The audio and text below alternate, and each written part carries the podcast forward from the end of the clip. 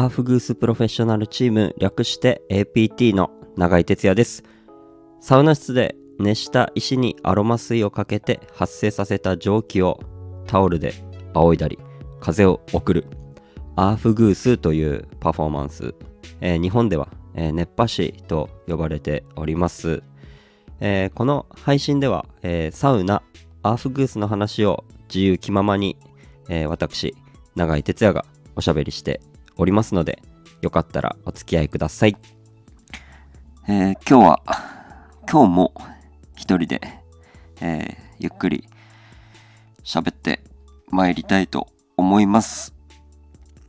ねこないだ、えー、サプライズ北海道に行ってまいりました、え、プレミアホテルキャビン札幌というところで、え、アフグスのイベントでってまいりました、えー、来てくださった、えー、皆さん、えー、ありがとうございます、えー、ちょうど先週ですね。21ですね、21日に、えー、札幌にあります、プレミアキャビンホテル札幌というところのですね、えー、女性サウナ室がリニューアルしたということで、えー、その記念イベントといいますか、えー、いつも北海道でお世話になっている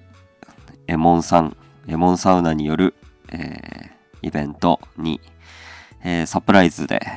え、行ってまいりました。え、当日朝4時に起きまして朝6時40分ぐらいの飛行機に乗り8時に新千歳空港に着いて8時半くらいか。で9時ぐらいに札幌着きそして怒涛の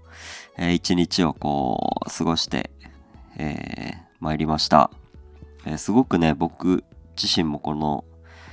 サプライズでアーフグースで出るっていうことがこうなかなかない機会なので、えー、本当にこうお客さんが喜んでくれるのかなとか、うん、結構こう不安な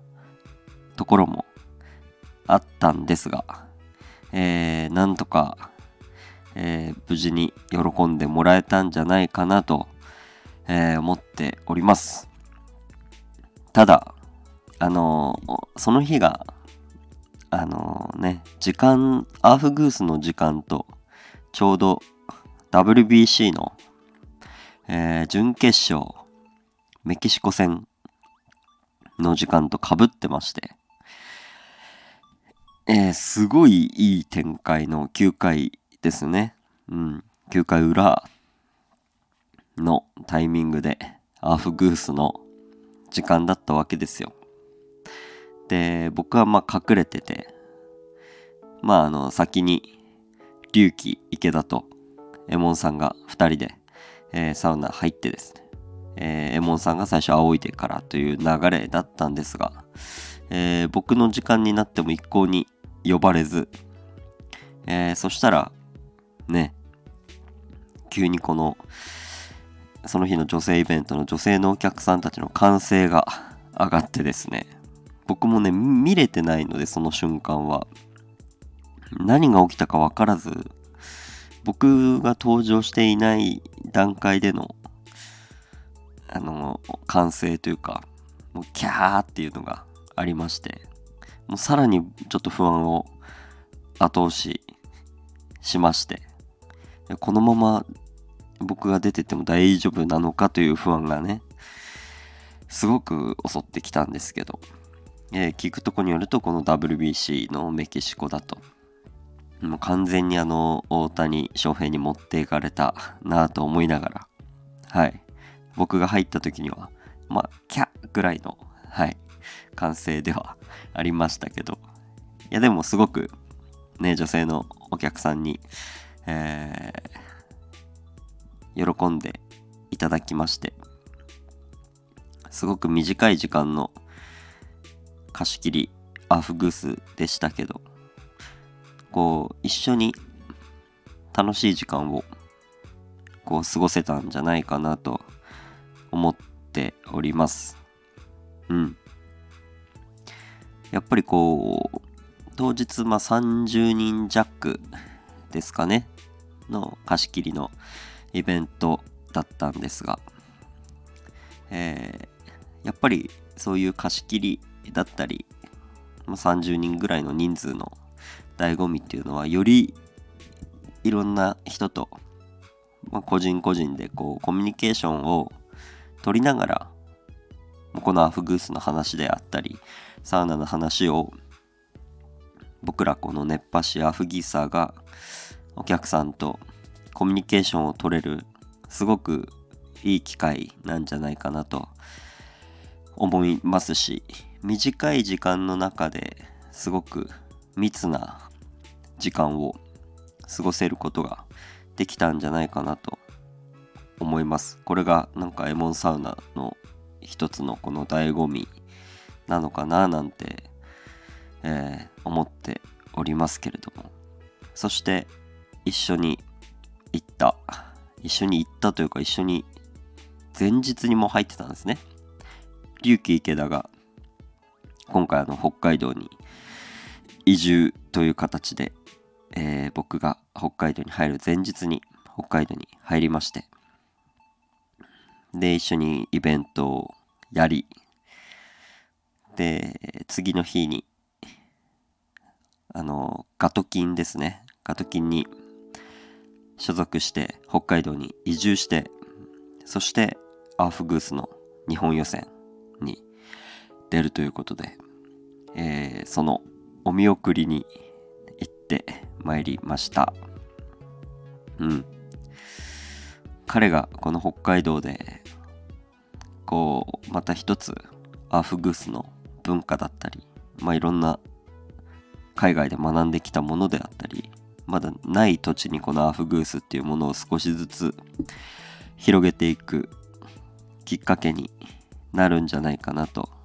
思っています。うん。なんかまた僕が北海道に行った時には隆起以外にもこうアーフグースっていうものができる人がもしかしたら北海道にこう増えて、えー、来てるんじゃないかなというのもちょっと期待しているというか楽しみの一つでもありますしなかなかこう北海道の人に今こうアフグースをまあ少しずつ楽しんでもらえるような環境をこう作ってくださってると思うのでね何かまたただ僕もまた北海道でアフグースできる機会があれば北海道のお客さんに、えー、アフグース、えー、最高のアフグースをお届けして喜んでもらえればなと思っていますのでぜひあの北海道の方また僕が、えー、行った際にはぜひ足を運んでいただければなと思っております。本当にね来てくださったお客様もそうですしこう企画してくれたまえもんさんも本当にありがとうございました。また北海道行けるのを、えー、楽しみにしております。そしてその日があのニコーリフレで北海道の熱波師たちのイベントがねあったんですよね。でその後の打ち上げにこう参加させていただきましてえー、この間会った顔から初めてご挨拶した方や久しぶりの方まで北海道の熱波師たち大集結の中ねもう出来上がってる人もお酒飲んで出来上がってる人もいましたけれど。うんすごく短い時間でしたけど北海道の熱波師の方たちとも少し交流できましたし今後の広がりっていうのも楽しみだなっていうのが感じました。うん。全然久しぶりじゃないあのモノマネッパー吉田さんとかね。あとその前にちょっとね横浜来てましたけど熊子さんとか。ね久しぶりじゃない人たちもいましたけどそれもそれですごく楽しかったですし。なんか北海道のこの熱波師の人たちってこうみんなあのーアクティブというかねあの面白いなって飲みながら思いました、えーずっとみんな明るいと言いますかなんかこう弾けてるようなねなんかそれが北海道の熱波師の良さだったりお客さんにその楽しさだったり明るさがこう伝わってるなんか良さなんじゃないかなとも思っております、えーまたね何かでこうコラボレーションとかできたら面白いのでぜひぜひその際はよろしくお願いいたします。ということで今日はこの辺で終わりにしたいと思います。また聞いてください。バイバイ。